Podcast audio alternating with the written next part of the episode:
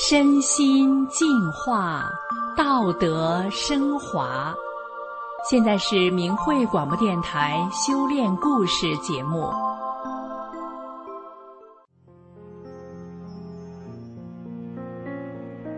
一个娇生惯养的女孩，结婚后却陷入落地的凤凰不如鸡的处境。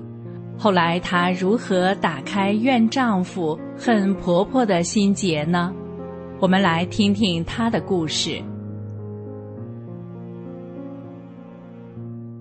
我出生于一九五五年，在一个普通的工人家庭中长大。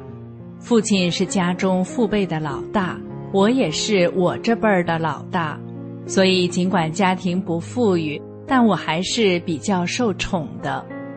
上小学时，每逢天气不好，刮风下雨了，或下雪路滑呀，父亲就背着我送我去上学。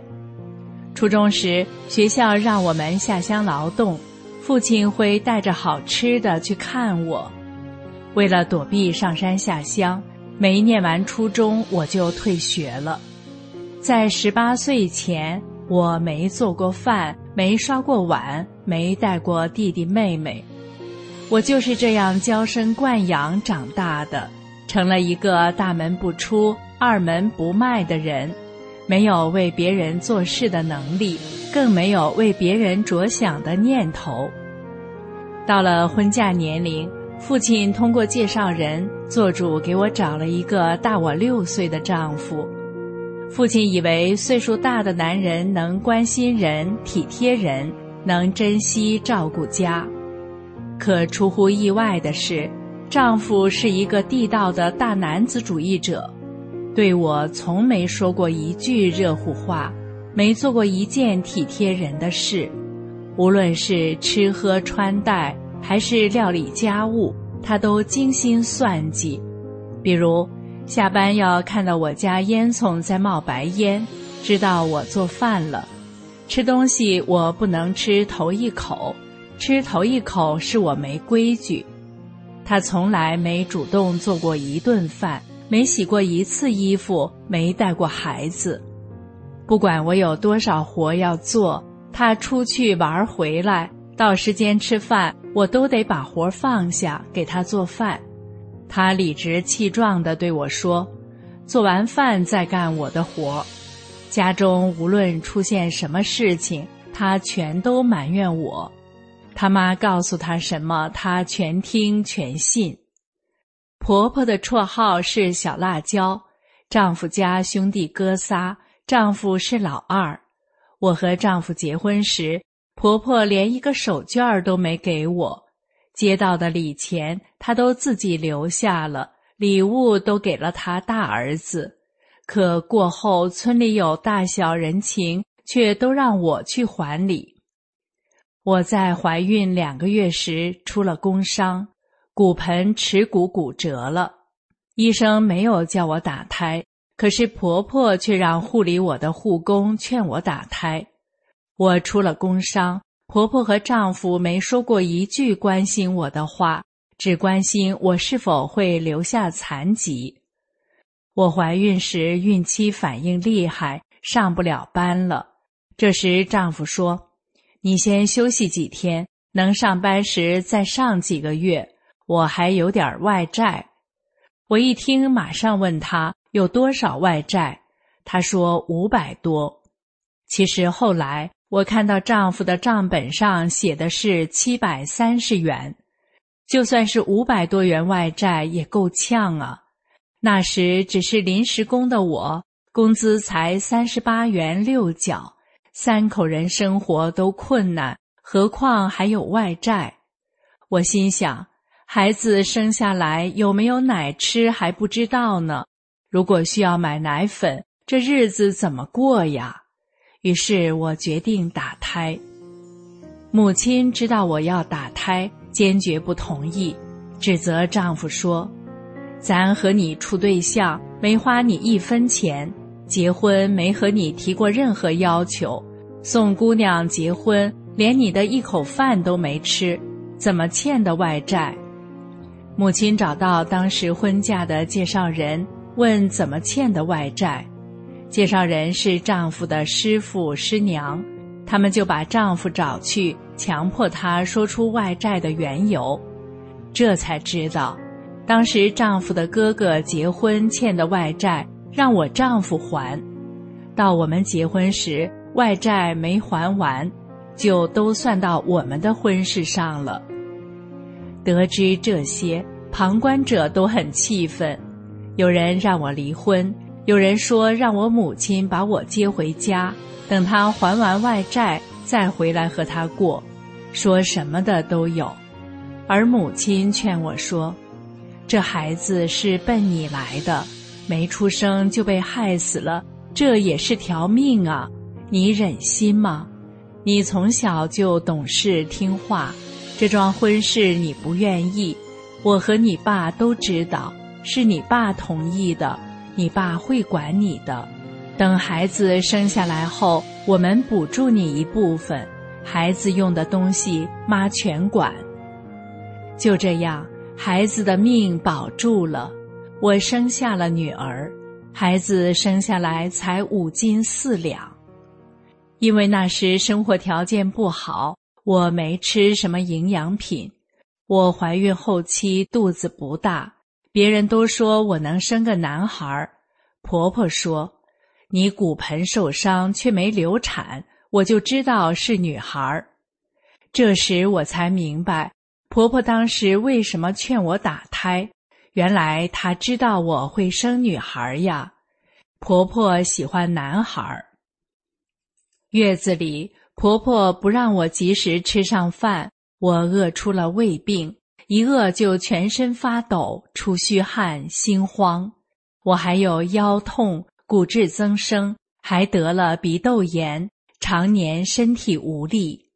我满肚子的苦水，痛苦万分，窝囊度日，使我的身体一天不如一天。感冒发烧，打针吃药是常事。丈夫在我感冒发烧三十九度多时出去喝酒，从早晨六点喝到晚上九点才回来。我每次生病都不能吃东西，等病好转时就想喝点粥，吃点咸菜，可是几个小时都吃不到嘴。我怨丈夫，恨婆婆，因他们看我软弱，太好欺负了，就这样对待我。丈夫对我的身体状况非常不满，我越生病，他还越生气，越指责我。我从父母的宠爱到丈夫的讽刺挖苦，真是落地的凤凰不如鸡呀！我气恨、委屈、痛苦到了极限，想过一定要和丈夫离婚，甚至想过自杀。就在我绝望之时，熟人给我介绍法轮功，说的我心明眼亮，胸怀大开，越听越爱听，觉得我的生命有希望了。他帮我请了宝书《转法轮》，这是法轮功的主要著作。修炼后，很快我一身的病全好了，真正体会到了无病一身轻的美妙。在《转法轮》书里，法轮功师傅说：“别人对你不好的时候，可能有两种情况存在，一个是你可能生前有过对人家不好，你自己心里头不平衡，怎么对我这样？那么你以前怎么对人家那样？你说你那个时候不知道，这一辈子不管那辈子事，那可不行。”我才明白，原来是这样呀。那我可能生前有过对人家不好，这辈子不管那辈子事，那可不行。我明白了这个道理之后，知道以后我可不能再恨婆婆，也不能再怨丈夫了。这是我生前欠下的呀。婆婆有三个儿媳。我不和妯娌们一起讲婆婆的过错，更不用话刺激婆婆。用打工挣的钱给婆婆买吃的、穿的、用的，还尽所能买质量好的。赶上有什么活也帮她干。婆婆的短裤我都给她洗，买回去的生的食物我就给他做熟。他叫着我的名字，高兴地说：“你做的真好吃。”婆婆岁数大了，丈夫就长时间在家伺候婆婆，用我们的钱给婆婆买生活用品，可大伯哥也跟着用。丈夫伺候婆婆时，还去帮大伯哥干农活，给他干完活后，丈夫自己去买啤酒喝，他哥哥连一瓶啤酒都没给他买过。我不和他们计较。因为我修法轮大法了，我要按照真善忍的法理要求自己。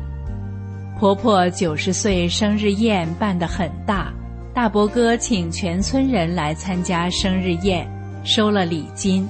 小叔子也拉了一大客车人来参加生日宴，也收了礼金。我家只去了女儿、女婿和外孙，可是生日宴的费用。却三家平均摊，我想到法轮功师傅叫我们放下名利情，所以我也不和他们计较。丈夫有一个没成家的叔叔，身体不太好，经常住院，我们照顾他长达十年的时间。叔公攒了一万一千元钱，让我给他保管，我把一万元给叔公存到银行。仅留下一千元作为叔公十年左右的生活费用，一千元相较于我们这十年来对叔公照顾的花费，自然是微不足道的。在叔公身体不佳时，他和我说：“我放你那儿的钱就是给你的。”我说：“我可不要。”他说了几回，我都回答他：“我不要。”后来叔公生气了，说：“那我不管了，你爱给谁给谁，不给你哥就行。”而且说他死后骨灰盒让大伯哥给买，因为大伯哥欠叔公的钱多年不还。叔公病逝后，我没有让大伯哥买骨灰盒，一切费用是我自己拿的，一万元钱。我以叔公的名义捐出去，用在救人上了，这样也算是给叔公累积了福德。婆婆见到我修炼法轮大法后，无私的为他着想，知道我真诚善良，处处事事都为她好，感动不已。婆婆有三个妹妹，一个哥哥，婆婆走到哪里。就把我对她的好说到哪里，婆婆的亲戚知道以后都很认同大法，进一步也认清了中共宣传污蔑法轮功的伎俩，有的还爽快地退出了中共的邪党组织。大法不仅让我走出家庭矛盾的困境，还让我成为一个处处为人着想的人。我想把大法的美好及被迫害的真相告诉世人，让他们可以认同大法，远离邪恶，从而获得大法的福泽，和我一样走向幸福的人生。今天的故事就为您说到这儿，谢谢您的收听。